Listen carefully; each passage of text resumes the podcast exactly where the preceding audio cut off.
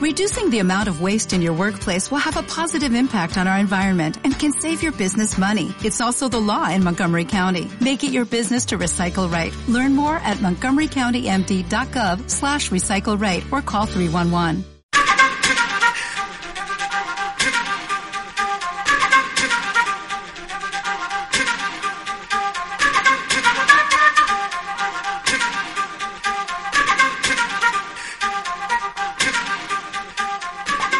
Ética y responsabilidad empresarial.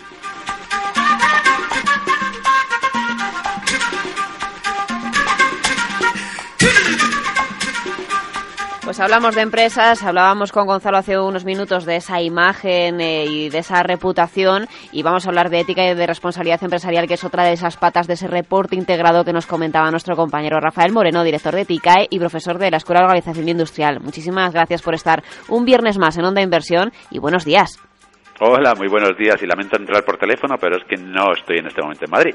Pero bueno, esperemos que lo hagamos eh, también estupendamente bien vía telefónica. Por supuesto que sí, eh, no, dudo de eso, Rafael. Eh, ya sabe que siempre le pedimos en esa ética y responsabilidad empresarial cada semana que nos hable de una noticia que ha conseguido rescatar de todo ese abanico de posibilidades que llegan sobre responsabilidad y ética empresarial. Pues la noticia tiene que ver con medios de comunicación, y eso que estamos en uno. Es que me ha hecho mucha gracia lo que ocurrió ayer con el tema del avión misterioso ah, que se había caído en las Canarias, ¿verdad? Y que luego resulta que era un remolcador con una estructura pues un tanto peculiar.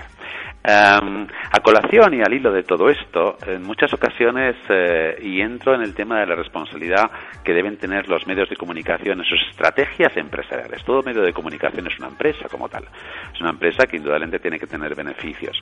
Eh, pero es una empresa con una doble, eh, con una peculiaridad, al contrario que otra. Así es que a la vez que tiene que informar de forma veraz de aquello que ocurre, también tiene que hacerlo de forma interesante para poder vender lo que vende, bien sean periódicos, bien sean programas, bien sea lo que fuere, o espacios publicitarios, que indudablemente solo te van a comprar, te van a vender, te van a comprar esos espacios si tú tienes una repercusión y tienes un número de oyentes, de lectores o de lo que fuere. Entonces, para las empresas de los medios de comunicación, el temático es esencial, el temático es fundamental, el tema de corroborar las noticias adecuadamente es, es, es, de enorme trascendencia porque tiene una, una vocación también social y de servicio público, aunque sean empresas privadas. Por lo tanto, en la noticia de la semana me gustaría remarcar la importancia que tiene para el conjunto de la población que los medios de comunicación se comporten de forma ética. En, eh, eh, en, gran medida la mayoría de ellos lo hacen e intentan transmitir las cosas pues indudablemente por agencias, por eh, pues ayer incluso por un tuit de, pues creíble, ¿no? Porque era del centro de emergencias 112 y por lo tanto pues es creíble.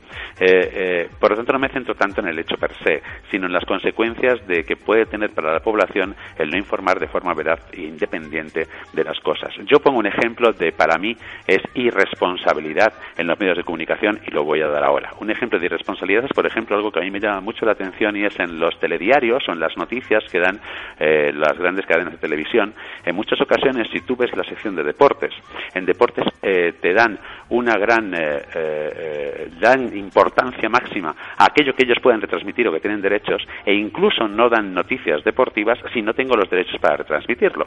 Y ves alguna cadena de televisión que habla del campeonato de motos, pero no te la de Fórmula 1, porque yo retransmito motos y no retransmito Fórmula 1, y viceversa. Para mí esto es una falta ética.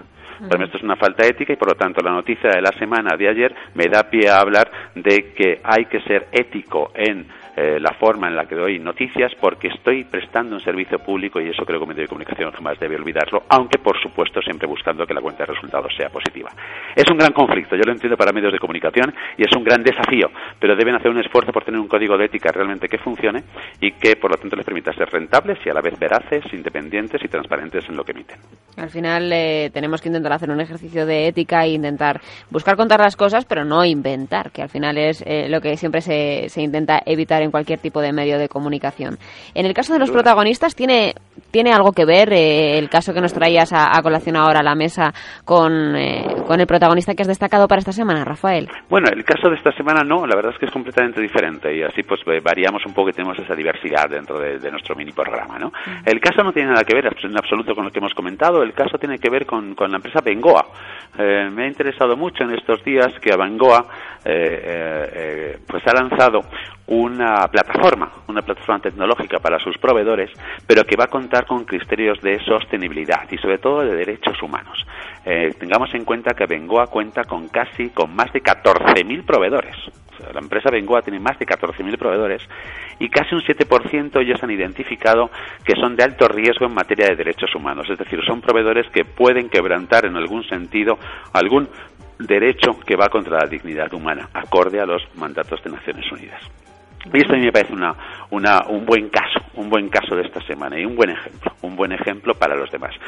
Eh, hay que controlar lo que hacen los proveedores, porque te va a afectar a ti. Y aunque no te afectara, si hablamos de derechos humanos, hay que respetarlos siempre y en todo caso. Y que Abengoa, dentro de esta plataforma de gestión de sus proveedores, de dentro de esta plataforma de control de sus proveedores y de negocio con sus proveedores, les controlen la medida en la cual ellos eh, eh, respetan los derechos humanos y si son de alto riesgo les deje fuera de su cadena de valor, a mí me parece enormemente relevante y por lo tanto una extraordinaria, eh, un buen ejemplo para otras empresas de lo que se debe hacer en materia de responsabilidad corporativa a Bengoa entonces como protagonista y en el caso de nuestro consejo, mm, aparte de esa ética y esa responsabilidad que siempre promulgamos y de ser transparentes y de no engañar, en el caso por ejemplo que comentábamos de los medios de comunicación, ¿cuál sería el consejo que destacamos esta semana, Rafael?